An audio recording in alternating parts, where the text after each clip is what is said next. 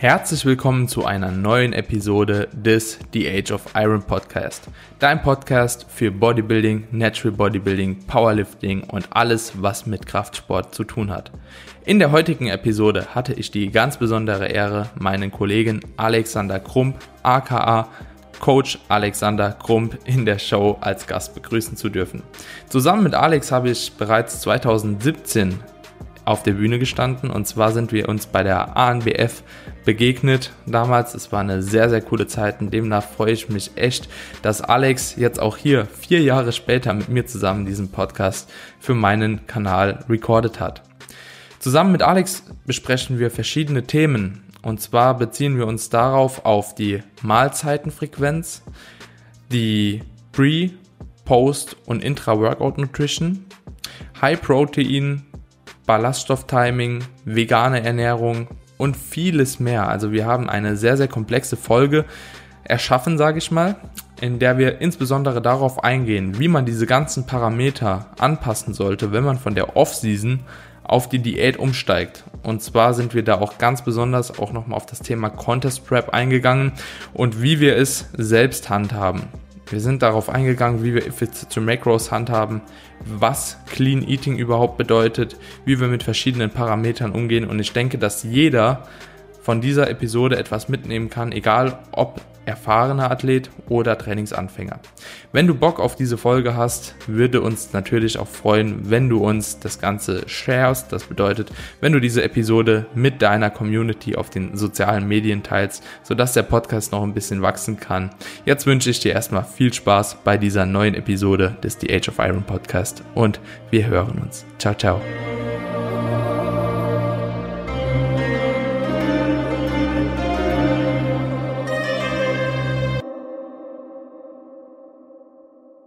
Alex, herzlich willkommen hier bei The Age of Iron in der Show. Das erste Mal jetzt für dich hier mit am Start. Ich freue mich auf jeden Fall, dass du heute hier mit dabei bist, um ja, mit mir zusammen diese geile Episode aufzunehmen. Ich hatte in der letzten Episode mit Peter Stark haben wir so ein bisschen über die Trainingsanpassungen in der Diät gesprochen. Heute geht es eher so um Ernährungsanpassungen in einer Diät, insbesondere in der Contest Prep. Und ich freue mich extrem auf die Folge. Ich freue mich, dass du da bist und gerne kannst du dich einmal kurz vorstellen, Alex, wer du bist, was du machst und ja, einfach so ein paar kleine Informationen zu dir, dass die Leute erstmal wissen, ja, mit wem ich hier überhaupt spreche. Vielen Dank, Daniel. Danke, dass ich da sein darf und ich bin sehr, sehr froh, dass wir das endlich geschafft haben. Wahnsinn. Das haben wir ne? eh schon ein paar Mal geplant, wie ich in Deutschland war oder du in Wien warst, aber da ist sich das zeitlich irgendwie nie ausgegangen.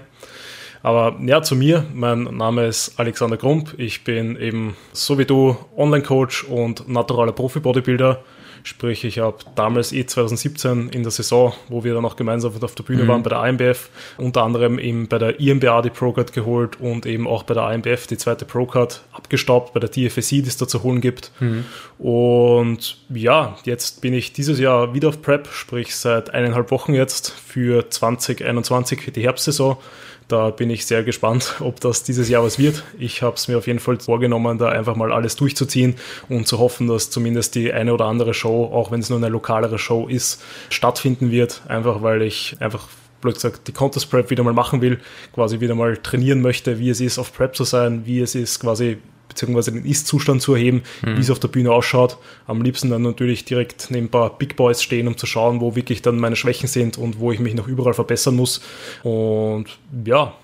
Ja, auf jeden Fall ziemlich nice. Ich finde es auch witzig, dass du sagst, weil ich habe auch so selbst das Gefühl, dass man irgendwann einfach nochmal starten muss. So, also man redet ja immer davon, so ja, als Coach solltest du auch mal gestartet sein, einfach um es ein bisschen besser vermitteln zu können, was überhaupt in der Prep abgeht, etc. Ich muss sagen, ganz ehrlich, ich habe mittlerweile fast schon gar keinen Vergleichswert mehr. Weil wenn ich jetzt so nachdenke, 2017, das war halt eine ganz andere Art von Prep, die ich jetzt heute machen würde. Und ich glaube, es wäre wirklich gut, einfach irgendwann nochmal zu starten. Deswegen, also ich kann das voll verstehen, dass du jetzt sagst, ich starte halt einfach, dass ich nochmal eine Contest Prep gemacht habe. Ja, es hat auf jeden Fall mehrere potenzielle Vorteile, würde ich mal sagen. Und mir geht's da ähnlich wie dir. Aber ja, wir hatten ja bei dir auf dem Podcast schon drüber gesprochen, so dieses Jahr für mich erstmal keinen Wettkampf. Und du bist jetzt auch schon auf der Prep, beziehungsweise in der Prep angekommen, oder? Also hast jetzt schon gestartet, ne? Ja, genau. Also es war dieses Jahr bei weitem entspannter als die letzten Jahre, mhm. weil die erste Saison 2015 war ja bei mir so eine 12-Wochen-Prep. 2017 war dann eben mit dem Valentin schon die erste gemeinsam. Schon, sage ich mal, so wie man es äh, jetzt immer noch machen könnte, beziehungsweise so wie wir es halt früher gemacht haben, so eben schon längere D-Zeiträume, sprich ab April bis eben Herbst gestartet, jetzt noch einmal früh gestartet. Einerseits, weil ich ein bisschen schwerer bin als das letzte Mal und andererseits, weil wir auch, glaube ich, so jetzt einfach mehr Zeit uns nehmen wollen, um generell halt einfach eine bessere Form zu haben, eben um beispielsweise mit eben Diet Breaks oder Refeeds verstärkt zu arbeiten, was insgesamt, glaube ich, die Diät natürlich ein bisschen angenehmer gestalten sollte und mhm den, dadurch aber natürlich den D-Zeitraum auch ein bisschen verlängert. Ähm, ansonsten war es dieses Jahr eigentlich sehr, sehr unspektakulär, weil ich glaube, so wenn man ein eher erfahrener ist, dann ist das halt so wie eine ganz normale Date am Anfang. Man isst halt dann einfach weniger, man kommt dann ziemlich schnell in diesen Date-Flow schon rein, dass man eben seine fixen Mahlzeiten findet, dass man seine Mahlzeitenaufteilung findet und dann, sage ich mal, schaltet man eh schon schnell auf Auto-Modus und schaut, dass man eigentlich nur noch eben die Makros am Tag erwischt, die Steps reinbekommt, das Cardio eventuell, wenn man es von Anfang an schon drinnen hat, reinbekommt und und und. Hm. Ja, also gehe ich voll mit und das ist auch mittlerweile echt entspannt. Ich, ich diäte auch mittlerweile ab und zu echt gerne, obwohl ich ja so ein guter Esser bin. Einfach weil es cool ist. Ne? Also so man hat einfach nochmal eine gewisse krassere Grundstruktur, finde ich. Also Off-Season, klar, wir sind alle irgendwo strukturell und wenn jetzt jemand externes uns betrachten würde, der würde bestimmt sagen, so, ja, ihr seid verrückt, ne, was ihr alle so jeden Tag für Gewohnheiten habt und so, aber mir kommt so vor, als ob es irgendwie so manchmal zu wenig ist. Ne? Also manchmal macht es einfach Spaß zu diäten, weil man einfach nochmal einen gewissen Drive mehr bekommt. Also habe ich so zumindest das Gefühl bei mir selbst. Wie lange seid ihr jetzt schon auf Diät und wie lange habt ihr angepeilt für die Prep? Also die, seitdem sind wir seit vorletzter Woche Freitag, also jetzt sind es neun bis zehn Tage hm. in etwa. Genau, und die Shows werden wir uns natürlich danach richten, was dann einfach stattfindet. Ja. Aber geplant ist so im, sag ich mal, Ende September bis November herum zu schauen, was da halt einfach stattfindet. Mhm. Da wird eh sowas wie die, sag ich mal, die FSC wird da sehr interessant sein, beziehungsweise die UKDFB wird geplanterweise die Hauptshow sein, falls sie stattfindet mhm. und falls es möglich ist, als Ausländer dort zu starten. Ja. Aber genau, also so letzte Show wird so Mitte November sein und dann ein bis zwei Shows, eher zwei davor, wahrscheinlich mhm. dann eben so ein bisschen eine Warm-up-Show, wo man halt noch nicht zu 100% ready ist, sondern eben mehr so, ich sage mal um die 90%, ja. vielleicht auch 95% schon, eben so Mitte bis Ende September, dann eine und dann eben zwei Shows, wo man halt wirklich ernst macht und wirklich mhm. schaut, dass man da halt die Bestform bringt. Ja. Bei, bei der DFSC, du hast aber nicht vor, auf der WM zu starten, oder? Eher bei diesem Pro Grand Prix in England, oder? Ja, ja genau. Die, also, ist ja wieder auf den Cayman Islands, ne? Ja, genau. Also ich muss persönlich sagen, verstehe noch nicht so ganz, warum die die WM dann immer so weit weg machen.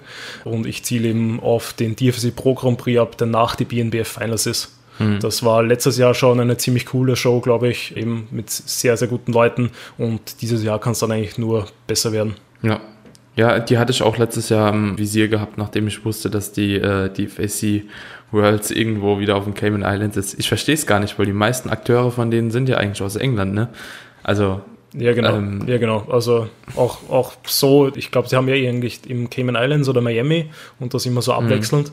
Ich meine, einerseits cool, ich glaube, die meisten nutzen das gleich, um irgendwie einen Urlaub anzuhängen, mhm. aber für mich, der jetzt dann nicht unbedingt plant, dort einen Urlaub zu machen in dem Jahr, ja. vor allem direkt nach der Contest Prep, muss ich sagen, ja. wird es mir dann dieses Jahr die Reise nicht wert sein, ja. irgendwie extrem weit zu fliegen. Ob, ob, ja, man muss halt schauen, ob es überhaupt möglich ist, sowieso. Ne? Also, das ist ja dann doch schon eine bisschen weitere Reise. Und international ist ja mit Flügen auch ein bisschen komplizierter jetzt, wie zum Beispiel in Europa noch, wo es auch schon nervig ist, ne? muss man halt auch ganz klar sagen. Ja, so. ja aber mal gucken, wie es sich entwickelt. Aber heute wollen wir eigentlich prinzipiell mal über das Thema der Contest Prep beziehungsweise einer Diät reden und über die Ernährung und die Anpassungen der Ernährung. Und das finde ich eigentlich ein relativ spannendes Thema. Ich glaube, ich habe da auch zu vielen Punkten so eine recht eigene Ansicht, die sich wahrscheinlich oftmals mit deiner decken wird. Aber ich bin mal gespannt, ob wir da eine coole Diskussion auf jeden Fall teilweise starten können. Ich glaube, mit dir habe ich jemand aber auch an der Seite so, der da oft zustimmt, was ich sage. So, das würde ich, glaube ich, bei anderen Online-Coaches nicht so vermuten. Aber ich bin mal gespannt, was so kommen wird. Also, erstes Thema, das ja. ich ganz gerne ansprechen würde. Ich würde auch ganz gerne immer so diesen Kontext Off-Season zu Diät, also so diese Gegenüberstellung ein bisschen handhaben. Das erste, was ich gerne ansprechen würde, wäre so die Mahlzeitenfrequenz. So, wie handhabst du das bei deinen Klienten mit der Mahlzeitenfrequenz und gibt es da Unterschiede zwischen Off-Season und Contest Prep? Also wenn ich meine Kunden coach, lasse ich denen eigentlich, sag ich mal, zu Beginn oder am Anfang immer ziemlich viel Freiheit, dass die selber herumexperimentieren können und schauen, wie sich das einstellt. Und wenn sie halt quasi es nicht schaffen, auf die Makros zu kommen oder dann eben am Abend immer noch 2000 Kalorien offen haben oder eben irgendwie anders Probleme da sind, dann gehe ich mit denen das strukturell an. Sie bekommen bei mir meistens so Template, das optional ist, wie sie ihr Mealtiming halten können, was bei mir eigentlich immer vier bis fünf Mahlzeiten sind, meistens eben drei drei äh, fixe Mahlzeiten und dann je nach Kalorie äh, Menge, sage ich mal, noch eine optionale vierte plus eben Post-Workout-Shake irgendwie oder Intro-Workout, mhm. was ich eben dann auch immer als Mahlzeit noch dazu zähle. Und ja, also jetzt in den Beobachtungen zeigt sich, dass umso weiter die Kalorie raufgehen, es bei meinen Leuten der Fall ist, dass da viele davon profitieren, eher öfters zu essen, sprich, dass die Mahlzeiten insgesamt ein bisschen kleiner werden, einfach weil dann so diese ganzen Nebeneffekte, die von vielen Essen halt auftreten, wie eben diese Lethargie, dieser Blähbauch, dann einfach mhm. deutlich weniger und angenehmer zum Handhaben wird. Und dann in der Diät aber genau wieder das, das Gegenteil passiert. Sprich, wenn dann diese Mahlzeiten einfach zu klein werden, dann macht es halt irgendwann keinen Sinn mehr, weil dann ist das meistens nur so ein Tropfen auf dem heißen Stein und der Hunger ist eigentlich immer noch da, das Energielevel ist immer noch relativ niedrig, obwohl man jetzt eben weil nicht eine Mahlzeit gegessen hat, was ja auch nicht der Sinn der Sache ist. Und dann bin ich eben der Fan davon, dass man quasi diese Mahlzeitenfrequenz wieder reduziert und schaut, dass man eher auf weniger Mahlzeiten ein höheres Volumen bzw. mehr Kalorien reinbekommt. Hm. Ich weiß nicht, ob du mir da eben zustimmen würdest. Ansonsten kommt es, glaube ich, sehr auf die persönliche Präferenz an, weil es gibt eben Leute, die sagen, na, sie wollen oder können halt nur dreimal am Tag essen. Die müssen dann halt dementsprechend ihre Kalorie auf die dreimal verteilen. Andere sagen, ja, sie haben eh auch die Zeit oder können immer frisch kochen oder bereiten mhm. sich gerne viele Mahlzeiten vor. Die können eben fünf, sechs Mal essen. So alles außerhalb von dem Bereich ist dann eh schon, würde ich mal sagen, eher grenzwertig und vielleicht gar nicht mehr so optimal, weil eben ein bis zweimal so, wenn man eben irgendwie Intermittent Fasting macht, kann man in der Diät vielleicht eine Strategie machen, wenn die äh, Kalorien mhm. sehr, sehr gering sind. Aber würde ich dann im Aufbau auf keinen Fall empfehlen oder eben auch in der Diät schauen, dass man das halt so lange rauszögert wie möglich und im Aufbau natürlich dann auch das Gegenteil wieder, dann man irgendwie zehnmal pro Tag isst. Mhm. Dann, sag mal, da macht man auch irgendwas falsch, beziehungsweise triggert man sich vielleicht dadurch noch einmal mehr, weil man eben dann auch zehn extrem kleine Mahlzeiten isst mhm. oder kleinere und würde eigentlich viel, viel besser fahren, wenn man da weniger Mahlzeiten sieht ja. äh, ist. Ja. Ja, nee, bin ich vollkommen deiner Meinung. Ich glaube, du hast das auch ziemlich gut gegenübergestellt mit der Offseason und der Diät, wie es da speziell ist. Ich bin auch ein großer Freund davon, Offseason tendenziell ein bisschen mehr Mahlzeiten zu planen auch. Muss allerdings sagen, so bei mir selbst äh, scheitert es oftmals am Zeitmanagement, weil ich einfach gar keine Zeit habe, um fünf, sechs Mal zu essen, beziehungsweise mir die Zeit nicht nehmen möchte. Ist ja immer eine Frage der Priorität. Ja. Weil ich aber auch im Hinterkopf halt eben schon habe, so, es muss ja eh nicht sein. Also, so das ist halt eben immer so, ja, es spielt gar keine Rolle, so, ob ich jetzt fünfmal esse oder viermal oder dreimal. Hauptsache so die Kalorien kommen rein. Und in dem Sinne wollte ich dich auch ganz kurz mal fragen, was hältst du eigentlich davon von Proteinbiosynthese und Stimulation der Proteinbiosynthese mit mehreren Proteinmahlzeiten, mit mehreren Proteinfeedings? Ich hatte es kurz in dem Podcast mit Kai, mit Kai Gedern mal angesprochen, so dass ich absolut kein Fan von Proteinbiosynthese bin. Also von diesem öfteren Proteinfeedings und so weiter und so fort, weil ich finde das, also es entzieht sich meiner Logik irgendwie, sechsmal am Tag so die MPS zum Beispiel ankurbeln zu können, weil ich glaube, da müsstest du ausschließlich mit Whey oder EAAs arbeiten und dürftest sonst eigentlich gar nichts mehr anderes konsumieren. Weil eigentlich ist ja, sobald irgendein Gemisch ist, ob das jetzt äh, durch eine Ballaststoffquelle, durch ein bisschen Fett ist und so weiter und so fort, ähm, wird die Verdauung ja langsamer. So, und ich glaube halt eben nicht, dass du die MPS, das hört sich in der Theorie schön an, alle drei bis fünf Stunden MPS mal so stimulieren, aber ich glaube, das funktioniert sowieso nicht. Und deswegen kann man, glaube ich, auch eine niedrigere Mahlzeitenfrequenz fahren, sage ich mal, bis drei Mahlzeiten. Also so, das würde ich als Untergrenze setzen, weil ich dann immer finde, ab dann wird es schwierig, Proteinfeedings sinnvoll einzusetzen. Und sinnvoll wäre für mich einmal vor dem Training, irgendwann, ja, je nachdem, was für eine Proteinquelle, länger oder kürzer und einmal nach dem Training so. Und dann denke ich, ist es trotzdem noch sinnig, je nachdem, wann man trainiert, vorm Schlafen gehen. Auf jeden Fall auch nochmal eine dicke Proteinmahlzeit dann gegebenenfalls reinzukriegen. Und dann bist du halt schon bei deinen drei Feedings. Und alles, was darüber hinausgeht, schön und gut, aber ja, drunter ist, finde ich, kritisch und wie du schon gesagt hast, nach oben hin über sechs finde ich auch echt kritisch. So, außer man muss irgendwie 10.000 Kalorien essen, so, dann kann ich es halt eben verstehen, wenn jemand dann sagt, okay, ich esse lieber den ganzen Tag immer ein bisschen wie, ja, noch größere Mahlzeiten auf einmal. Ja. Ja, ja, also ich bin da eh auch ganz deiner Meinung, dass wenn man dazu extrem wird, ich glaube, man sich einfach mehr Stress macht, als was es wirklich für Vorteile hat.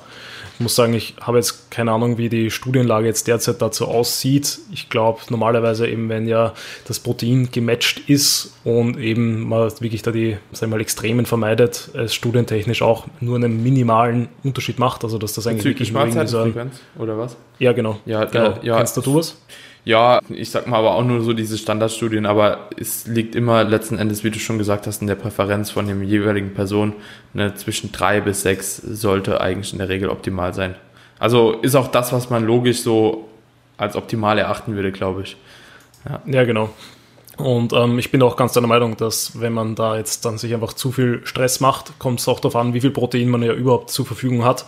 Weil wenn man dann eben, gerade das vor, wenn ich dann 10 Mahlzeiten zu 10 Gramm Protein isst, weil man noch 100 Gramm Protein pro Tag zur Verfügung hat, dann wird das auf jeden Fall auch deutlich weniger die Muskelproteinsynthese anregen, als wenn ich jetzt drei Mahlzeiten eben mit 20 bis 40 Gramm essen würde. Hm. So handhabe ich das auch mit meinen Kunden. Also ich sage auch, dass eigentlich bei jeder Mahlzeit, die sie irgendwie konsumieren, ein Minimum an 20 Gramm Protein dabei sein sollte. Eben so Intra-Workout mal aufgenommen, wobei ich da auch sage, falls man irgendwie ein gutes Whey-Isolat oder IAs ja. hat, kann man da auch ein paar Proteine opfern dafür. Mhm. Aber im Normalfall sage ich eben so 20 Gramm ist so ein bisschen die Untergrenze und falls das, je nachdem welche Proteinquelle es halt ist, eben je nachdem wie das Aminosäurenprofil ist, dann eventuell auch ein bisschen mehr, also so bis 40, 60, 80 Gramm, je nachdem eben wie viel Protein man hat, je nachdem wie viele Mahlzeiten man wirklich unter Tag isst, dass man die halt auch wirklich wirklich ordentlich stimuliert. Mhm. Aber ich glaube auch, dass da eben den zusätzlichen Stress, den man sich da irgendwie antut und vielleicht die anderen Probleme, die man dadurch bekommt, eben wie zusätzlichen Food-Fokus, äh, Stress mit dem Essen,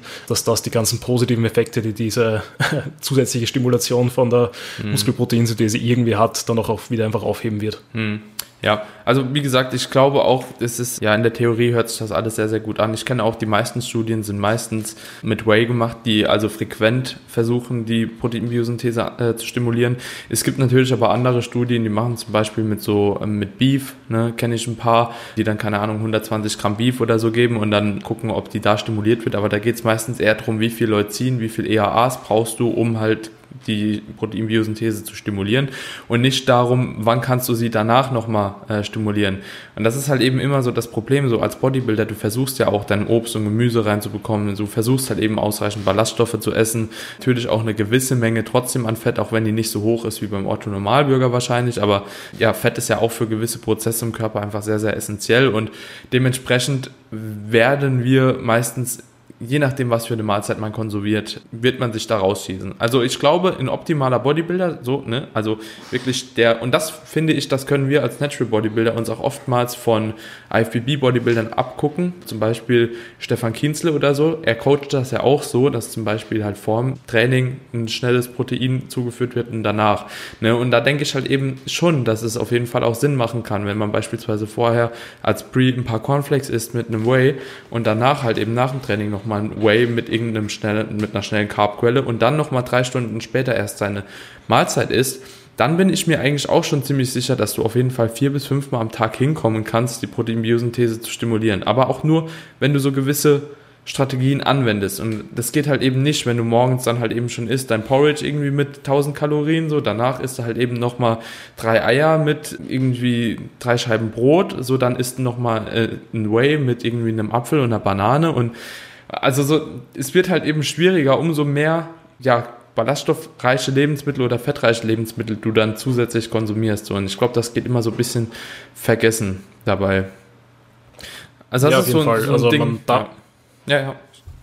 Ja, Also man darf da nicht unterschätzen, dass was so Mixed Meals oder generell auch einfach normale Proteinmahlzeiten, wie, was die eigentlich für eine Magenverweildauer und auch eine Dauer im Darm, sag ich mal, haben, äh, wo immer noch Nährstoffe aufgenommen werden, was immer noch einen äh, Punkt haben. Es ist ja nicht so, als wenn ich esse und dann direkt alle Nährstoffe absorbiert habe, sondern es dauert mhm. ja x Stunden, bis wirklich dann alles verarbeitet ist. Und genau in diesen Stunden, sage ich mal, wird ja dann auch die, die, also kommen ja dann die Nährstoffe erst im Körper an.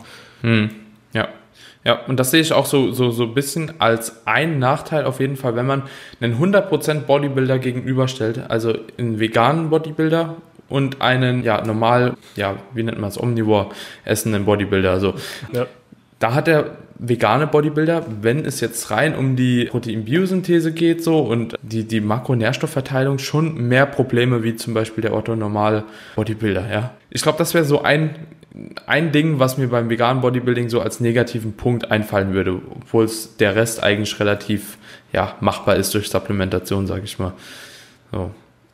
Ja. ja, eben. Es, ich glaube, es musste halt nur wert sein. Beispielsweise, ich habe bei mir im Coaching schon von vornherein gesagt, dass ich keine veganen Leute annehmen möchte. Einfach weil eben es dann meistens zu Problemen kommt, wenn es eben auf die gewünschte Makroverteilung einfach ankommt. Einerseits, weil auch einfach jede Proteinquelle meistens sehr, sehr viele Kohlenhydrate hat. Sprich, du bist da auch dann irgendwie limitiert, wie niedrig du mit den Kohlenhydrate gehen kannst. Bei den Fett sind das auch dann meistens Leute, die eher sehr, sehr gering sind und dann wirklich sehr, sehr genau darauf schauen müssen, dass sie auf höhere Mengen Fett kommen, falls mhm. das vorgegeben ist und und und. Und ich muss sagen, ich habe da auch keine, also zu wenig Erfahrung, weil ich selber jetzt noch nie äh, probiert habe, wirklich über längere Zeit vegan zu essen. Mhm. Aber ich glaube eben, also wenn es ins vegane Bodybuilding geht, man kann sehr, sehr gut sein, man kann sehr, sehr viele Mahlzeiten sicherlich auch gut gestalten, man muss sich noch wirklich viel mit der Materie auseinandersetzen ja. und dann, glaube ich, keine Angst haben, auch irgendwelche Supplemente zu verwenden, eben beispielsweise, um eben aufs Protein zu kommen, um das Aminosäurenprofil vielleicht irgendwie aufzubessern und generell natürlich alle Nährstoffe irgendwie zuzuführen, die man vielleicht dann über die Ernährung nicht aufnimmt. Hm. Was ich ziemlich cool finde, ist mir letztens aufgefallen, beziehungsweise was heißt, ist mir letztens aufgefallen, ist mir schon vor Jahren aufgefallen, aber EAAs zum Beispiel sind auch vegan. So, EAAs sind vegan. Ich jetzt zum Beispiel bei ESN, ich habe auch dieses Vegan Pro Komplex. So, ich feiere das halt auch selbst irgendwie so zum Beispiel im Porridge. Also ich mache mir jeden Tag mein Porridge damit irgendwie, weil es einfach eine bessere Konsistenz im Porridge hat wie Whey, aber das ist halt geschmacklich nicht so auf der gleichen Ebene, aber trotzdem es gibt schon ganz coole Optionen, auf jeden Fall, wenn man mit Nahrungsergänzungsmitteln arbeitet. Ja, wo man natürlich auch ein bisschen aufpassen muss. In der veganen Ernährung ist auf jeden Fall so auch Ballaststoffe etc. Und ähm, oftmals, wenn man da halt eben Lebensmittel raussucht, die relativ viel Protein haben, sagen wir jetzt mal einfach Nüsse, du hast Haferflocken mal noch so einfach, wo auch eine dicke Menge Kohlenhydrate aber dabei sind oder Fett, die haben halt auch sau viel Ballaststoffe. Ne? Und da kannst du dich halt eben auch dann ganz schnell mal rauskicken. Entweder hast du Verstopfung, entweder hast du irgendwie ja, Dünnpfiff oder du, du, du kriegst deine, oder du kriegst sogar durch die Ballaststoffe so deine Kalorien auch hoch. Ne? Auch Ballaststoffe haben Kalorien, zwar nicht so viele, aber ich glaube so zwei Gramm ungefähr Pi mal Daumen, ne? Pro Gramm Ballaststoff. Und das kann natürlich auch, wenn du 100, 120 Gramm Ballaststoffe dann konsumierst am Tag, sind halt eben auch wieder 240 Kalorien, die du eigentlich so in diesem Ausmaß nicht konsumieren würdest. Ne? Vielleicht mal 40 oder 80 oder so, aber keine 240 oder so. Ja, das ist noch so, so ein Ding. Wenn wir jetzt die Mahlzeitenfrequenz nochmal so rannehmen, wie würdest du deine oder wie würd, empfiehlst du es quasi ähm, Makronährstoff äh, also egal, ob das jetzt Protein, Fett ähm, oder Kohlenhydrate sind, wie würdest du die über, die, über den Tag verteilen? Äh, ja, kommt natürlich kommt bei uns dann immer darauf an, glaube ich, wann man trainiert. Wenn ich jetzt einmal davon ausgehe, dass die Person um sagen wir mal, 17 Uhr trainiert, weil sie eben von 8 bis 16 Uhr arbeitet, dann würde ich sagen eben, dass man einfach normal Frühstück, wann man halt aufsteht, dann so irgendwann zwischen 7 und 8 Uhr, dass man da auch schon, ähm, sagen wir mal, dann eher eben auf Protein und Fett isst, weil eben das Training noch relativ weit weg ist, dass man da eben auf auch langsamere, verdaulichere Sachen einfach setzt, eben beispielsweise wie Eier, wie fettigere Sachen oder eben einfach ein fettigeres Porridge, wenn man dann auch nicht zu müde wird. Mhm. Dann zum Mittag kann man dann schon ein bisschen rumspielen, da dann eben eher schon so moderat Kohlenhydrate einbauen, mit dem Fett schon etwas weiter runtergehen und mit dem Protein, sage ich mal, auch stabil. Also ich bin da generell ein Freund davon, dass man einfach das Protein, das man am Tag zur Verfügung hat, relativ gleichmäßig über den Tag aufteilt, eben, dass man die Muskelproteinbiosynthese eben regelmäßig über den Tag anregt. Mhm. Und genau, dann wären wir da bei zwei Mahlzeiten, dann, wenn's, wenn wir wirklich optimal sind und eben man merkt, dann am Abend bekommt man während dem Training auch schon schnell einen Hunger, dann auf jeden Fall noch so zwei Stunden, vielleicht eine Stunde vor dem Training auch noch eine Pre-Workout-Mahlzeit einbauen, dort dann wirklich Fette oder eben auch Ballaststoffe so gut wie möglich vermeiden, sprich mhm. eben auf sehr einfache Kohlenhydrate setzen, die du da halt eben schnell verdaust, dass die dir nicht irgendwie schwer im Magen liegen und eben dann vielleicht eher moderat Protein, sprich nicht mehr so viel wie in der Früh und zum Mittag, sondern eben auch nur so einen kleinen Schuss dazu. Da kann man sich auch überlegen, ob man die dann eben vielleicht eher Intra-Workout wirklich konsumiert, dass man Pre-Workout nur die Carbs, also mhm. primär Kohlenhydrate konsumiert. Aber das ist halt alles eben so Präferenzsache. Mhm. Ich glaube, man, man, man, merkt schon, ich tue mir immer ein bisschen schwer mit so absoluten Vorgaben und Empfehlungen, weil es immer darauf ja. ankommt, was, was du persönlich, wie du dir den Tag einteilst, was deine Präferenzen sind und womit du lange, langfristig einfach fahren kannst. Ja, das, das ist schon die beste Aussage eigentlich. Ja, darum genau. geht darum geht's ja im Endeffekt so. Vielleicht aber auch einfach ähm, jetzt hier in dem Kontext, wie du das auch bei dir selbst vielleicht so ein bisschen handhabst, weil du hast ja für dich, auch für dich selbst schon irgendwann so, ein, so einen Mittelweg gefunden, wo du sagst, okay, das hat halt für mich sehr, sehr gut gepasst, weil oftmals geht's den Leuten auch gar nicht so, wie ist das Optimum, sondern wie macht es Athlet XY. Das ist oft für die Erfahrung, ja. glaube ich, oder die Erfahrung ist den Leuten sehr, sehr viel wert dann. Ja, also wenn wir da jetzt weitermachen, wir haben unser Frühstück, was, sag ich mal, niedrig bis moderat Kohlenhydrate hat, moderat bis viel Fett und moderat bis viel Eiweiß. Einfach, dass ich da einen stabilen Start habe. Dann eben zum Mittag mit, sag ich mal, auch so einer relativ moderaten Verteilung. Auch eben gut Protein, gut, also mittelfiel Kohlenhydrate, mittelfiel Fett. Mhm. Pre-Workout relativ carb-lastig, also da dann gut äh, Kohlenhydrate essen, wenig Fett, wenig Ballaststoffe, also mittelfiel Protein. Dann Intra-Workout, wenn man will, eben dort auch, sag ich mal, eine Handvoll Carbs je nachdem, wie, man zu äh, wie viele man zur Verfügung hat. Wenn man da, sagen wir mal, jenseits der Grenze ist, die man eh schon nicht mehr in festen Nahrungsmitteln essen kann, mhm. dann würde ich auf jeden Fall empfehlen, dort ordentlich Kohlenhydrate reinzuballern. Sprich, äh, wirklich so 100 Gramm, also so mhm.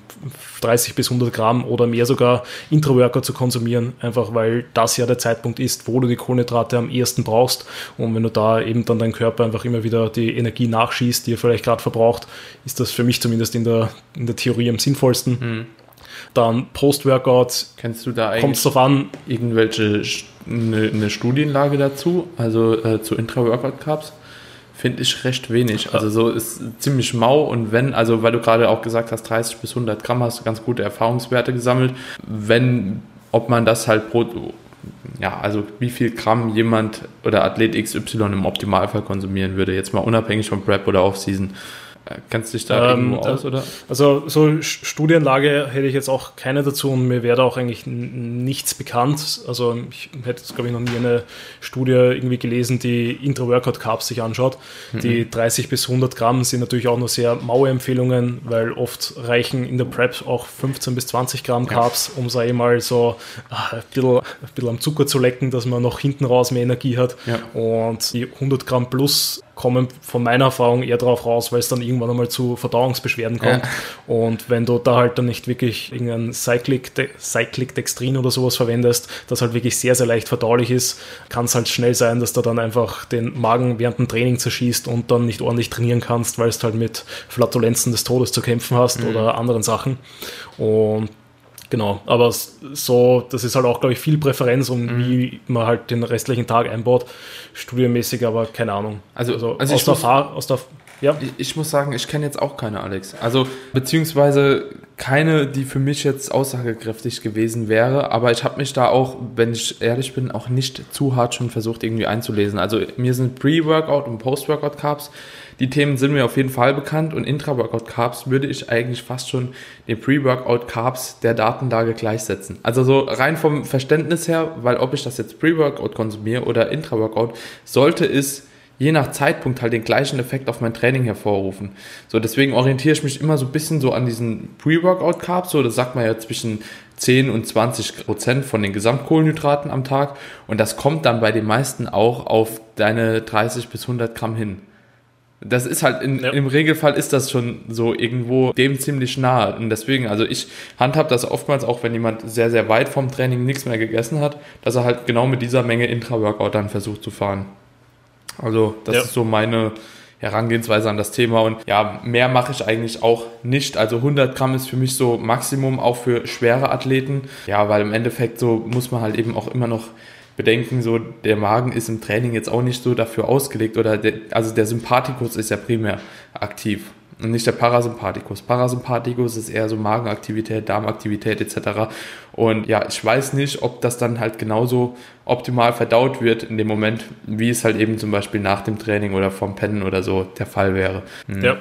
Ja, ja, auf jeden Fall. Also ich glaube auch, dass ich sage mal, ob du es jetzt pre oder intra konsumierst, so mittelwichtig ist. Da ist es eher dann die Frage, ob du vielleicht irgendwie hungrig wirst im Training, mhm. weil dann würde ich natürlich eher schauen, dass ich das wirklich Pre-Workout noch konsumiere mhm. und da auch in irgendeiner Form, dass es mir halt nicht auch zu schwer im Magen liegt, weil ich glaube, da haben, hat jeder schon mal seine Erfahrungen in den Diät gemacht, dass er dann irgendwie Skür mit Obst oder sowas dann relativ kurz vorm Training gegessen hat und ihn dann einfach beim Training komplett schlecht mhm. war, weil einfach der Magen so voll war und eben eher mit Verdauen beschäftigt war, als wirklich mit im Training. Aber ja, ansonsten einfach schauen, wie es wie es, glaube ich, am besten läuft für einen selber. Ich persönlich baue auch eigentlich Intra-Workout-Carbs meistens nur dann ein, wenn Probleme wirklich irgendwie bekommen, also wenn Personen Probleme damit bekommen, die Carbs insgesamt reinzubekommen, weil mhm. sie sagen, na, sie haben einfach, mhm. äh, sie sind schon so voll den ganzen Tag und können einfach nicht mehr essen. Dann sage ich, gut, wir bauen eben entweder flüssige Carbs oder Gummibärchen oder ähnliches während dem Training ein. Oder wenn jemand sagt, er will halt wirklich alles optimieren, dann sage ich auch, wir bauen einen Intro-Workout ein, weil vor allem gerade bei längeren Einheiten kann ich zumindest aus Erfahrung sagen, kann es dir die eine oder andere Einheit gut retten, wenn du dann während dem Training ein bisschen Energie konsumierst, dass du dann hinten raus einfach mehr Fokus und mehr Energie hast und dann die Session insgesamt besser wird. Und das ist eigentlich das Wichtigste, warum wir das ja Ganze machen. Wir wollen ja, wir ernähren uns ja dafür, dass wir die Trainingseinheit selber optimieren. Das ist ja wie gesagt, der, der Rest ist auch nur natürlich, wir wollen die Trainingseinheit optimieren, da wollen wir die Regeneration optimieren mhm. und und und. Und das spielt halt alles so rein, aber im Training, oder beziehungsweise in, in der Zeit, wo du trainierst, geht es halt nur ums Training und da geht es auch gar nicht so primär darum, wie du ähm, danach dann, sag ich mal, regenerierst. Das kommt dann danach und danach quasi im Post-Workout gibt es dann auch einfach nochmal eine gute Ladung Kohlenhydrate und Proteine, auch je nachdem, wie die Präferenz ist. Ich trinke eigentlich sehr, sehr gerne Shakes mhm. und auch direkt nach dem Training und habe dann halt ein bisschen längeres Fenster nach dem Training sogar, wo ich dann nichts mehr esse. Oder wenn ich weiß, ich habe dann ein zu langes Fenster, wo ich nichts mehr essen kann, dann gibt es keinen Shake und meistens dann so eine Stunde nach dem Training halt irgendeine feste Mahlzeit, wo ich, mir jetzt auch viel, viel weniger Stress mache als früher, mhm. weil früher war ich so der Meinung, ja, ich muss unbedingt eben, ähm, eben auch irgendwas schnell verfügbares essen, damit ich ja gar mhm. meine Nährstoffe zuführe. Aber man muss halt sagen, die meiste Trainingseinheit ist ja dann eh im Normalfall immer mindestens 20 Stunden entfernt mhm. und da hat der Körper eigentlich ja noch genug Zeit, um wieder die Kohlenhydratspeicher aufzufüllen, um sich zu regenerieren und quasi die Nährstoffe wieder ordentlich zuzuführen. Ja, das ist auch so eine Frage, die ich sehr, sehr oft bekomme, fällt mir gerade ein, mit meinem Post-Workout-Carbs, wie ich dazu stehe. Vielleicht gebe ich die Frage einfach mal an dich weiter. So, wie stehst du allgemein zu Post-Workout-Carbs? Also ich bin da ja mittlerweile relativ zwiegespalten, was Erfahrung und was Datenlage angeht. So, muss ja. ich ehrlich so ein bisschen sagen. So, wie, wie stehst du prinzipiell zu Post-Workout-Cups? Also in der Theorie, was mir so bekannt ist, würde ich schon auch einen guten Prozentualanteil von den Gesamtkohlenhydraten, die man einfach hat, einfach dann nach dem Training zuführen. Einfach weil es ja der Zeitpunkt ist, wo man dann einfach die besten Regenerationskapazitäten hat, wo der Körper, glaube ich, am besten auf diese Nährstoffzufuhr einfach reagiert. Und es natürlich auch andere Vorteile hat, wenn man dann quasi das Insulin etc. ordentlich stimuliert. Äh, aber aus persönlicher Erfahrung bin ich da jetzt auch nicht jemand, der sich da mega viel Stress macht bei mir selber oder bei meinen Kunden, eben, sondern da bin ich mittlerweile auch eher der Ansicht, teils, teils da so ein, wie es für dich am angenehmsten ist, weil wenn ich dann eben spät am Abend trainiere und ich müsste dann am Abend noch 200 Gramm Kohlenhydrate reinschaufeln, plus eben dann noch vielleicht ein bisschen Fett, plus noch ein bisschen äh, Protein, dann störe ich dadurch vielleicht wieder meinen Schlaf, dadurch wieder meine Regeneration und und und. Also mhm. ist dann immer, man, glaube, man muss halt immer ein bisschen davon weggehen, das Ganze zu isoliert zu betrachten, weil ja, vielleicht in dem Kontext stimmt das dann, dass es optimal wäre, viele Kohlenhydrate direkt nach dem Training zu konsumieren, aber wenn du dann den ganzen Tag Hunger hast, wenn dann deine Trainingseinheit scheiße ist, weil du eben nicht genug Cups oder nicht genug Energie zugeführt hast und du die ganze Zeit eventuell hungrig bist oder eben einfach nicht die Energie im Training dann aufbringen kannst, na dann würde ich mehr davon weggehen, sage ich mal, die Kohlenhydrate nach dem Training zu konsumieren, sondern eher unterm Tag vor dem Training, damit du da ordentlich performen kannst und dann am Abend eher das moderat zuführen, weil meistens ist es ja eh so, dass man nach dem Training sagen, moderat nur Hunger hat und da auch gar nicht das Hungergefühl, vor allem in der mhm. Offseason, dann so hoch ist, dass ich da Unmengen essen muss. Mhm. Ja, wie also, siehst du das? Ähnlich, ähnlich, ja, schon ähnlich. Also im Endeffekt ist es so, ich glaube, Helms hat da, glaube ich, mal eine, ähm, auch irgendwas dazu gemacht. Und zwar, die haben da untersucht, wie sich wirklich diese Post-Workout-Carbs auf Insulin auswirken, also aus, auf den Insulinausstoß und so. Und ich meine, das, was rauskam, war, dass es halt relativ unsignifikant ist, äh, wenn man den Unterschied betrachtet, was alleine eine dicke Proteinquelle schon, zum Beispiel Leucin etc., die geben ja auch einen Insulinspike dann. Ne? Und ich glaube, die haben halt rausgefunden, so dass es gar nicht so viel ausmacht und dass primär eben der Fokus hinsichtlich Protein gelegt werden sollte.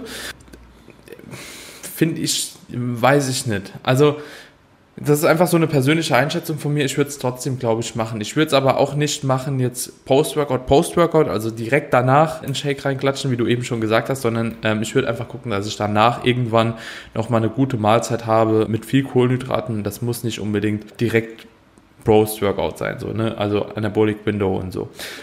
Aber dann war ja auch nochmal dieser Kontext so auf das, ja, auf die Glykogenspeicher, das auch angesprochen hast, so, und da bin ich halt komplett deiner Meinung und da sieht es auch hinsichtlich der aktuellen Datenlage so aus, dass es halt egal ist, ob du das nach dem Training machst oder ob du es jetzt am Abend machst oder am Morgen oder, also Glykogenspeicher genauso wie Kreatin werden ja irgendwann gefüllt, so egal welcher Zeitpunkt es ist. Das Glykogen kommt schon da an, wo es ankommen soll. Und im Endeffekt ist es ja auch so, die meisten Bodybuilder, die haben ja auch keinen Ganzkörpersplit, sodass die jetzt direkt diese Muskulatur am nächsten Tag nochmal trainieren, sondern meistens liegen da ja schon 48 Stunden bis 42, äh, 72 Stunden mindestens mal dazwischen. So. Und dementsprechend ist das halt eben noch ausreichend Zeit, um die Glykogenspeicher nochmal zu laden. Was ein sehr guter Punkt ist, und deswegen würde ich auch sagen, dass Kohlenhydrate auf jeden Fall auch nach dem Training noch irgendwann halt konsumiert werden sollten. Ne? Ich sage jetzt auch einfach mal so zwei bis drei Stunden danach, finde ich schon ein guter Zeitraum. Ist einfach wirklich so diese verbesserte regenerative Kapazität. Ne? Und das merke ich auch subjektiv wirklich extrem stark. So, ich weiß nicht, ob dir das schon mal aufgefallen ist, aber ich hatte mal mit einem Kollegen, ich glaube, ich habe sogar hier schon mal auf dem Podcast irgendwann angesprochen, ich hatte mal mit einem Kollegen so den Test gemacht, dass wir nach dem, nach dem Training, wenn wir wirklich eine harte Einheit hatten, insbesondere so Beine, finde ich ganz anfällig dafür. Wenn man dann hingeht und konsumiert nach dem Training eine riesen Menge Carbs, meistens ist es ja auch irgendwie in Verbindung mit ein bisschen Salz und so, aber auf einmal hast du danach, wenn du dann nochmal aufstehst, schon extremen Muskelkater, beziehungsweise spürst die Zielmuskulatur, die du trainiert hast, deutlich mehr. So, keine Ahnung, vielleicht ist es einfach, weil das Zellvolumen halt eben größer wird, ne, weil du halt eben gewisse Makronährstoffe auch da reinziehst, äh, Salz etc. Also es passiert ja was in der Zelle drin, ne? Aber vielleicht ist es auch einfach ein Hinweis, dass man halt eben auf jeden Fall die Kohlenhydrate und halt gewisse andere Makronährstoffe auf jeden Fall schon zeitnah zuführen sollte und vielleicht auch in gar nicht so kleinen Mengen. Also das war immer so ein Punkt, wo ich so für mich, das ist aber rein wirklich jetzt ein Gefühl, das mir sagt, es ist gut, eine große Menge Carbs danach zu, zu essen. So, es fühlt sich gut an. Es fühlt sich einfach für mich persönlich gut an. Und dementsprechend bin ich auch ein Freund davon, auf jeden Fall auch Post-Workout sich noch ein paar Carbs ja, einzusparen. Ne? Ja, ja, also ich bin da ganz deiner Meinung. Ich glaube, das Anabole-Fenster ist schon vor Jahren jetzt endlich zerstört worden, ja. dass man dann nicht mehr direkt nach dem Training was braucht, sondern eben in einem Fenster von, sage ich nicht, ein bis drei, vielleicht sogar fünf Stunden ähm, es ausreichend ist, wenn man da dann die Energie zuführt. Dann auch eben auch aus Energiebereitstellungssicht, weil eben, wie du schon gesagt hast, wenn das nächste Training nicht vielleicht dann am Abend ist, dann würde ich vielleicht wirklich überlegen, dass ich dann wirklich direkt nach dem Training schnell viele Kohlenhydrate zuführe zuführe, wenn ich beispielsweise AMP-Sessions mache oder mhm. ähm, aus dem CrossFit komme. Also gerade dort ja. ist es, glaube ich, sehr, sehr wichtig, dass man nach dem Training ja. ordentlich, ordentlich Carbs wieder reinhaut, dass man am Abend dann wieder ordentlich performen kann. Aber eben, also es ist vom Feeling her auf jeden Fall auch sehr, sehr gut. Ich glaube auch so, wenn man sich das bisschen in der Theorie durchdenkt. Ich weiß gar nicht, ob ich da dann einen Denkfehler hat, eben, dass wenn man dann denkt, gerade so die Muskelproteinsynthese ist übers Training angeregt worden und wird dann noch zusätzlich über die Nahrung plus eben die Nährstoffe werden dann übers Insulin in die Zellen reingepusht, dass da das alles aus meiner Sicht zumindest äh, positive ja. Vorteile hat. Ja. Ich muss sagen, so wie du das beobachtet hast, dass du nach dem Training dann direkt einen besseren Pump spürst oder sonst was, hätte ich noch nicht gehabt, außer dass ich mich dann einfach komplett fertig fühle, wenn ich dann nochmal viel esse.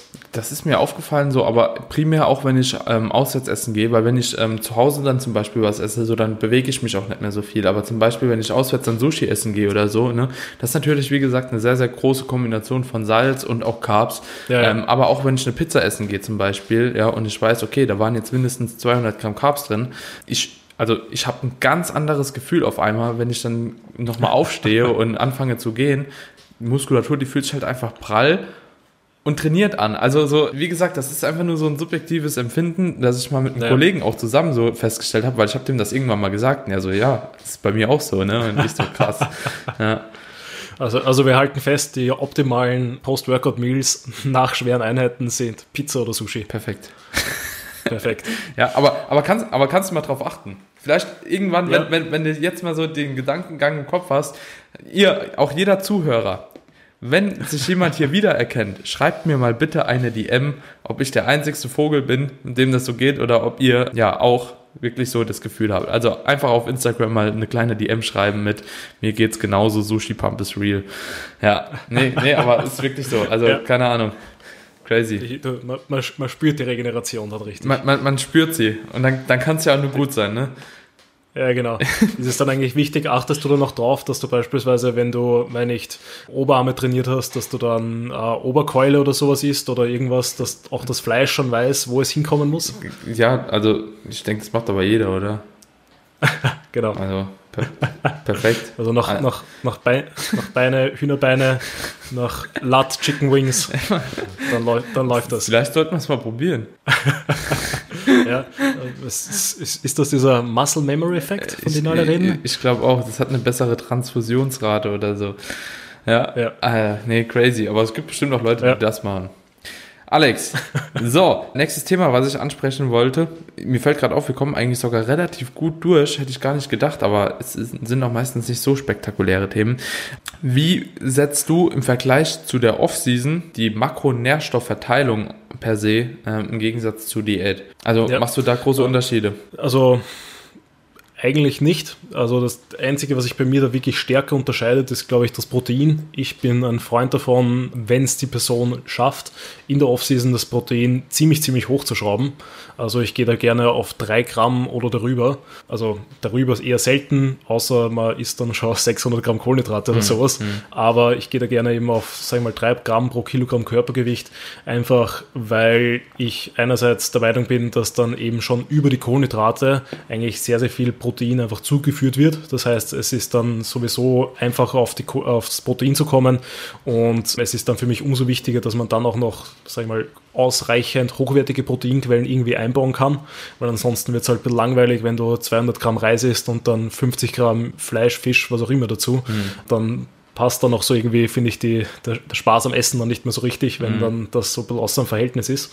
Und mir kommt es auch so vor, als würde der Look da einerseits dann langfristig besser werden und auch generell die Person, ähm, sagen wir mal, mit mehr Kalorie insgesamt dann aufbauen können. Sprich, kann bei Leuten, die das durchziehen, die Kalorie insgesamt gefühlt etwas stärker in die Höhe pushen und sie bauen trotz höheren Kalorie, also Gesamtkalorie, dann etwas leaner auf, als wenn ich die Kohlenhydrate sag mal, etwas niedriger halte und die, äh, die, das Protein etwas niedriger halte und eben eher auf Carbs und Fett setze. Ansonsten eben ist das ja. Genau, also ansonsten, was sich da noch so ein bisschen unterscheidet, ist, dass ich halt eben dann in der Diät versuche, sehr kohlenhydratsparend zu arbeiten. Ich meine, ich gehe dann halt meistens runter mit meinen Proteinen, was halt bei mir bedeutet so zwischen 2 bis 2,5 Gramm pro Kilogramm Körpergewicht. Schau, dass ich das Fett sehr, also vor allem am Anfang von der Diät sehr moderat halte, also noch auf, sag ich mal, mindestens 0,8 Gramm pro Kilogramm Körpergewicht und den Rest eben wirklich mit die Kohlenhydrate auffüllen, weil ich der Meinung bin, umso länger du während der Diät die Kohlenhydrate hochhalten kannst, umso länger kannst du auch gut im Training performen und umso länger kannst du dann quasi wirklich auch noch vielleicht Muskulatur aufbauen, aber auf jeden Fall die Muskulatur, die du halt hast, da halten. Und das ist ja eigentlich das Wichtigste im Diätzeitraum, dass du quasi nicht runterdiätest und einfach nur dünn wirst, sondern eben deine Muskulatur bestmöglich erhalt, erhältst. Mhm.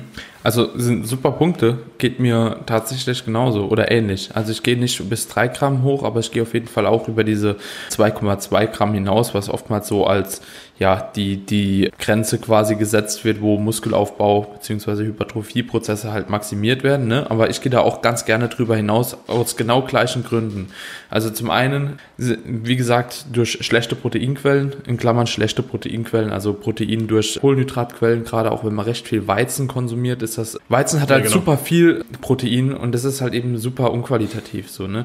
Ähm, wohingegen man ja. da aber auch wieder so ein bisschen aufpassen muss, ähm, finde ich, wenn du halt Weizen zum Beispiel mit Milchprodukten Produkten konsumierst, also so gematcht, so dann wirst du die Mahlzeit aber trotzdem maximieren. Also da muss man halt eben so ein bisschen gucken, so jemand, der halt eben nur, keine Ahnung, 250 Gramm Nudeln isst, äh, mit Tomatensauce, ja, bei dem wird es dann halt ein bisschen schwierig, so zu sagen, okay, das war jetzt eine qualitativ hochwertige Mahlzeit, so.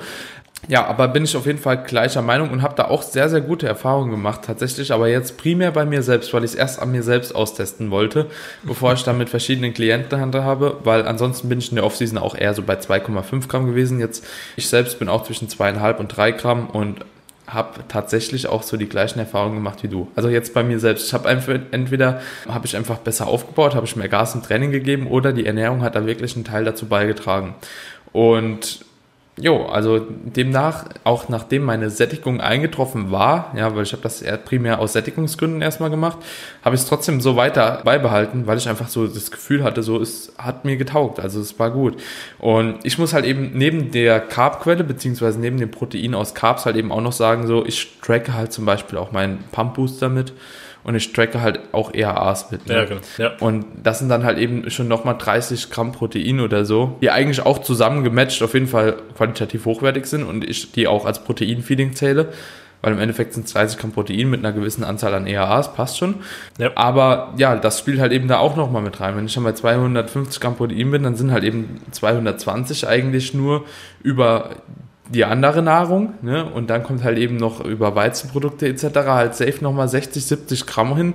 So, dann bist du irgendwo dann bei 150 Gramm und bei 90 Kilo Körpergewicht ist mir das tendenziell so ein bisschen zu wenig. Deswegen gehe ich auch einfach lieber hoch. Gerade wenn man die Möglichkeit hat, ne? Also ich sag mal so, ein ja. 100 Kilo Athlet mit 400 Gramm Carbs wird er halt eben in der Regel relativ voll sein. Ich ja, kannst du da, sag ich mal, irgendwelche Nachteile erkennen von so einem hohen Proteinkonsum?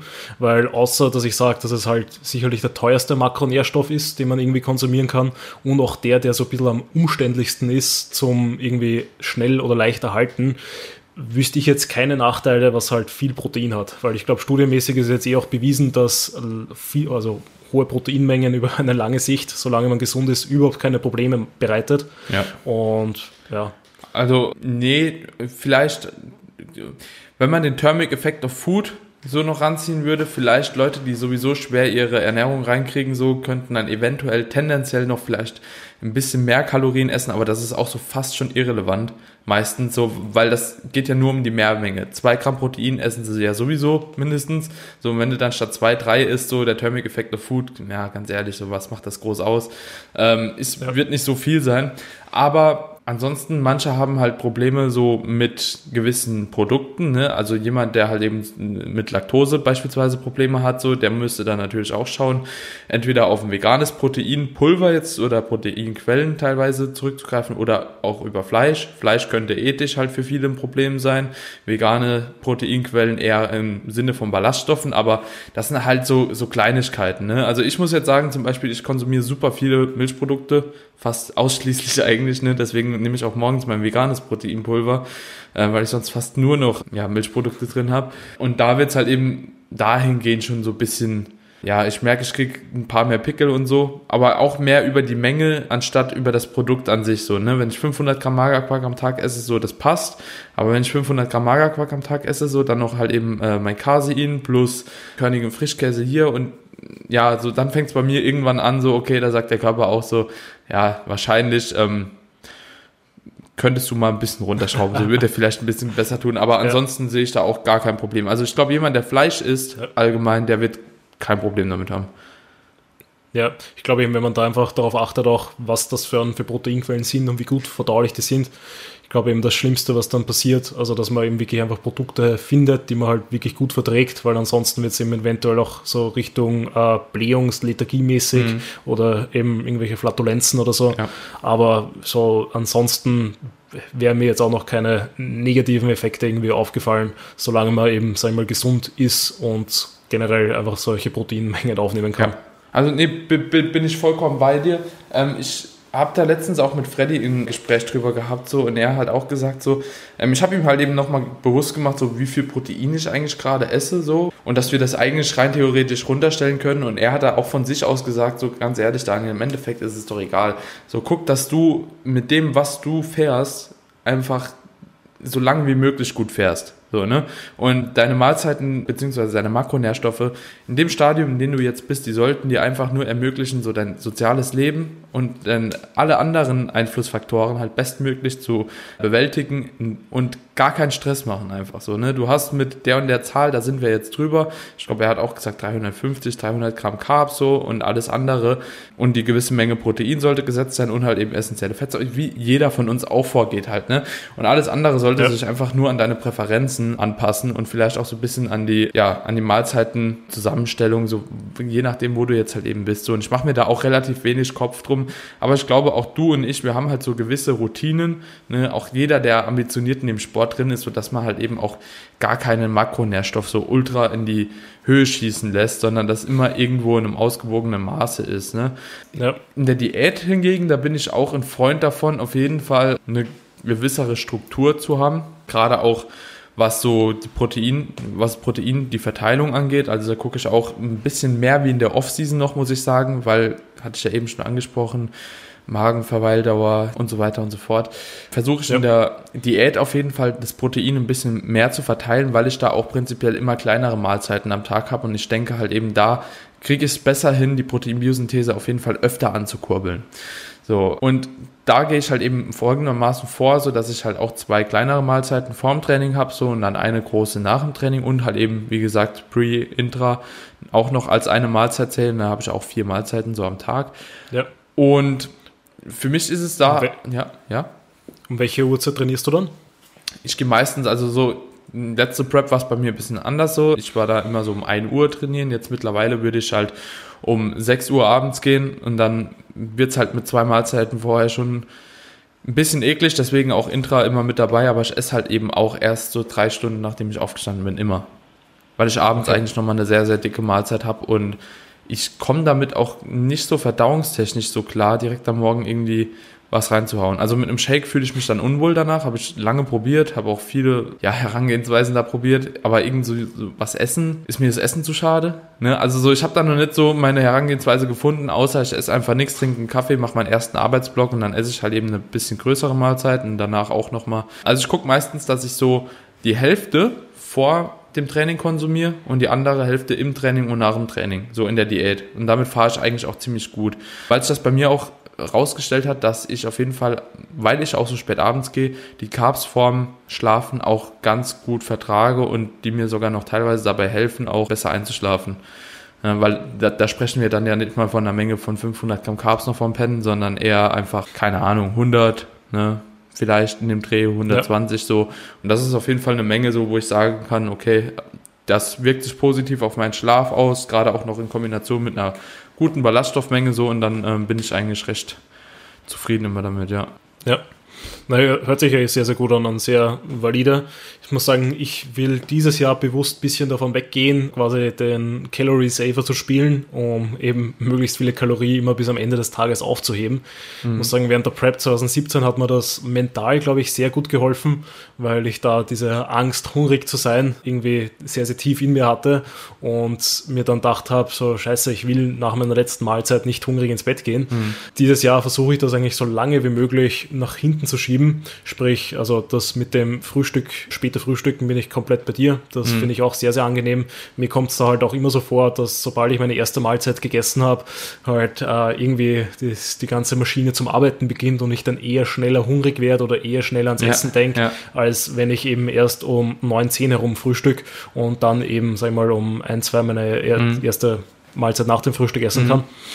Aber ich glaube, ich habe da nämlich auch mit dem Bürzler Andi drüber geredet und ich bild mir ein, es zeigt sich so studiemäßig leicht ab. Also ich will da jetzt auch nicht, bin mir mhm. da nicht zu 100% sicher, dass es eigentlich Vorteile hat, wenn man natürlich den Großteil seiner Kalorie untertags konsumiert und nicht nur spät am Abend. Einfach in der Form, glaube ich, dass du insgesamt unter den Tagen natürlich dann energiegeladener bist und generell halt so die Aktivität vielleicht etwas höher halten kannst, als wenn du dann eben erst am Abend deine Mahlzeit hältst. Aber ich glaube, jemanden, der so konditioniert ist dann wie du, der ja sowieso seine Steps reinbekommt, der mhm. ja dann auch sowieso ähm, eben vor dem Training noch ordentlich was isst, dass er im Training ordentlich mhm. performen kann, passt das ja so. Und man muss sagen, so wie du ausschaust, sieht man, es funktioniert ja. Ja, ja ich, also wie, wie wir eben auch schon mal gesagt haben, ne, das ist halt, glaube ich, sehr präferenzabhängig so, ne?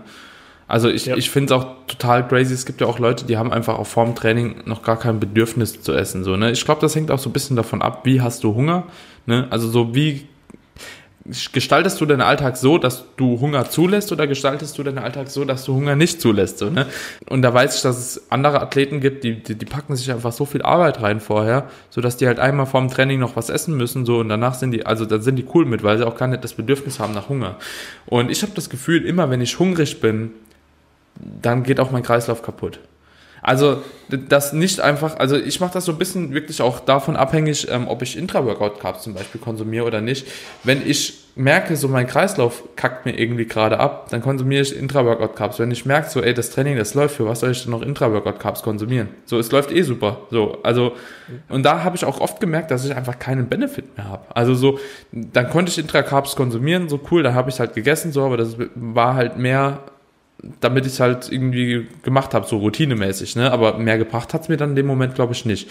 Und dann gibt es andere Tage, wo du einfach merkst, du bist total im Eimer, dir fällt voll schwer, so du kommst gar nicht hoch, kommst auch gar nicht ansatzweise ins Schwitzen. So habe ich auch einige Einheiten, weißt du, die Lifts sind trotzdem schwer, weil ich fange einfach gar nicht an zu schwitzen. so dann isst du mal ein paar Intra-Workout-Carbs, 10, 15 Gramm nur und auf einmal merkst du so, ey, es tut sich gerade was. Und das ist dann halt eben schon ein sehr, sehr geiles Gefühl.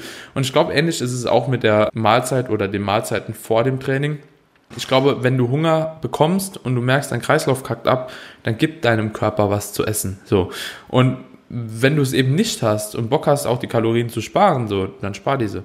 Also ich glaube, das ist eine sehr, sehr intuitive Geschichte. Man muss sich halt eben als Bodybuilder erstmal darauf einlassen, weil wir auch sehr, sehr gewohnheitsbasiert essen und trainieren und wir gerne Routinen haben, ne? Und wenn dann eine Mahlzeit aus der Routine rausbricht, so, dann ist es für uns schon immer so, oh, ja, war das jetzt so perfekt? Hätte ich das anders machen können? Hab ich dann am Abend noch genug Kalorien, wenn ich jetzt noch mal was mehr esse und so?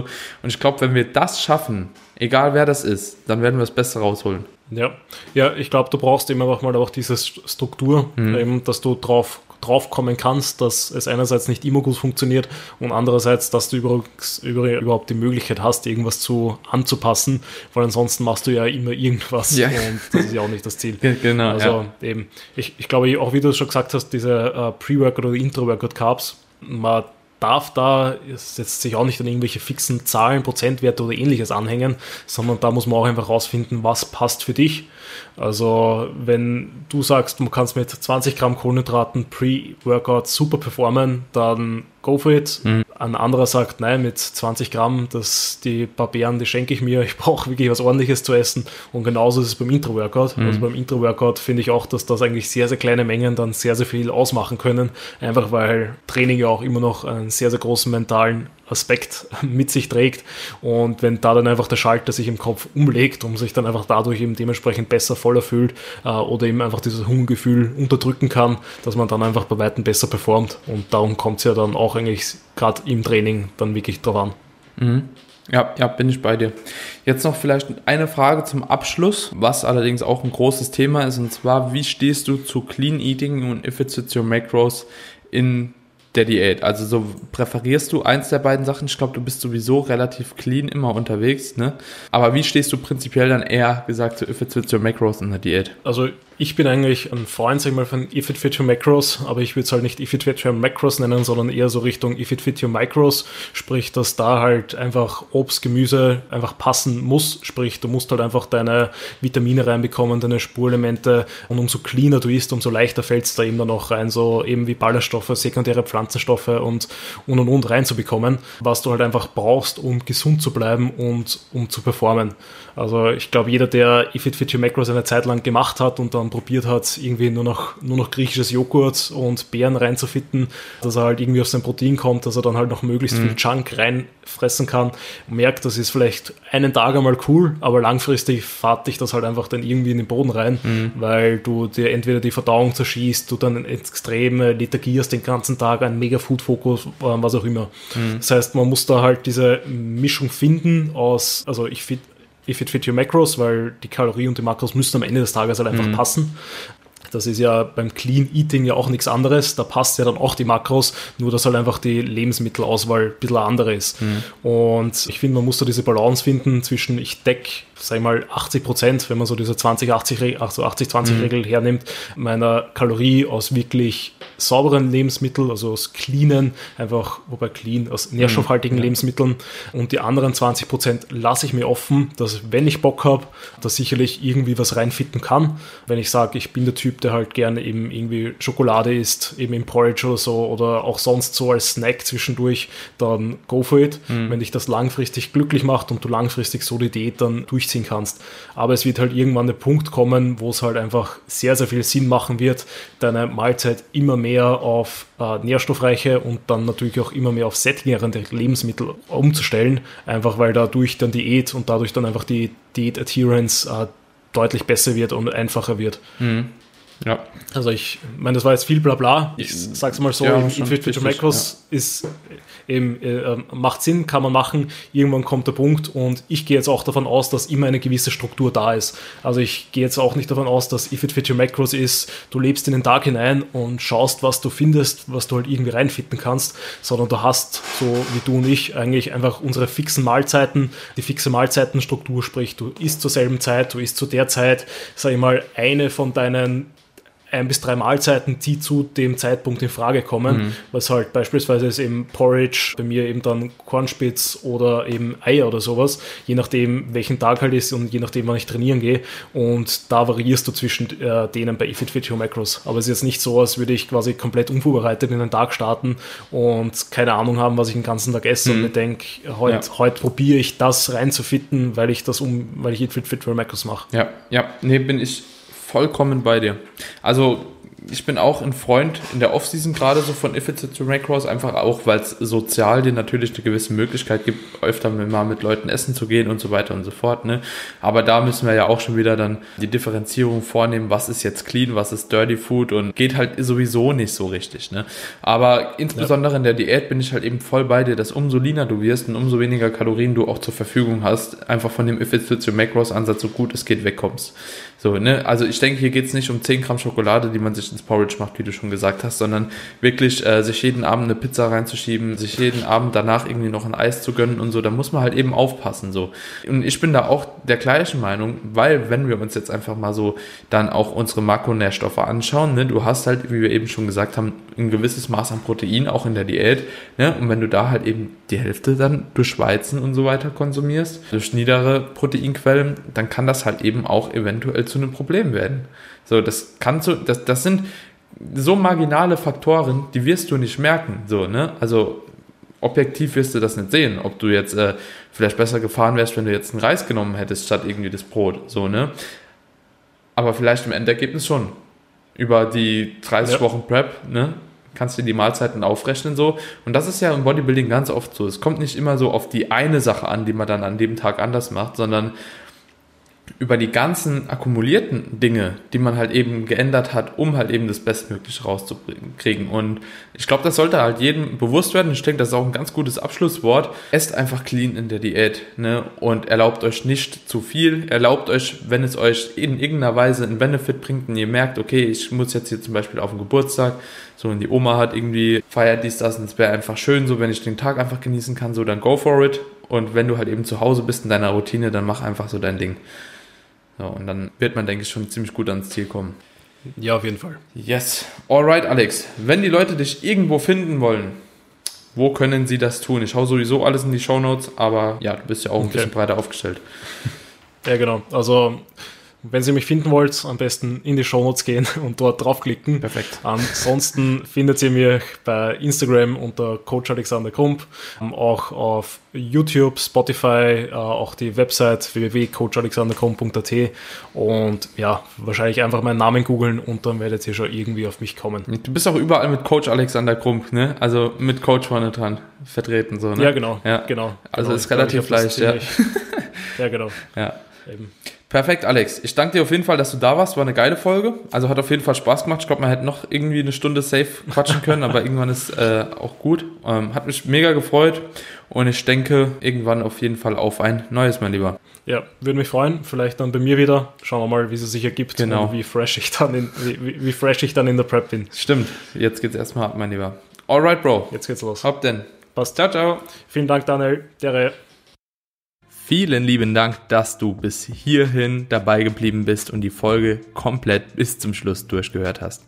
Ich hoffe, die Episode zusammen mit Alex hat dir gefallen und du konntest einiges aus der Folge mitnehmen. Wir sprechen oder wir sprachen, besser gesagt, in der Folge nicht nur von den Optimalwerten, wie es laut der aktuellen Datenlage am besten ist, sondern wir gehen natürlich auch sehr, sehr viel auf unsere Erfahrungswerte ein und die Erfahrungen, die wir nicht nur bei uns, sondern auch bei unseren Klienten im Rahmen der letzten Jahre gemacht haben.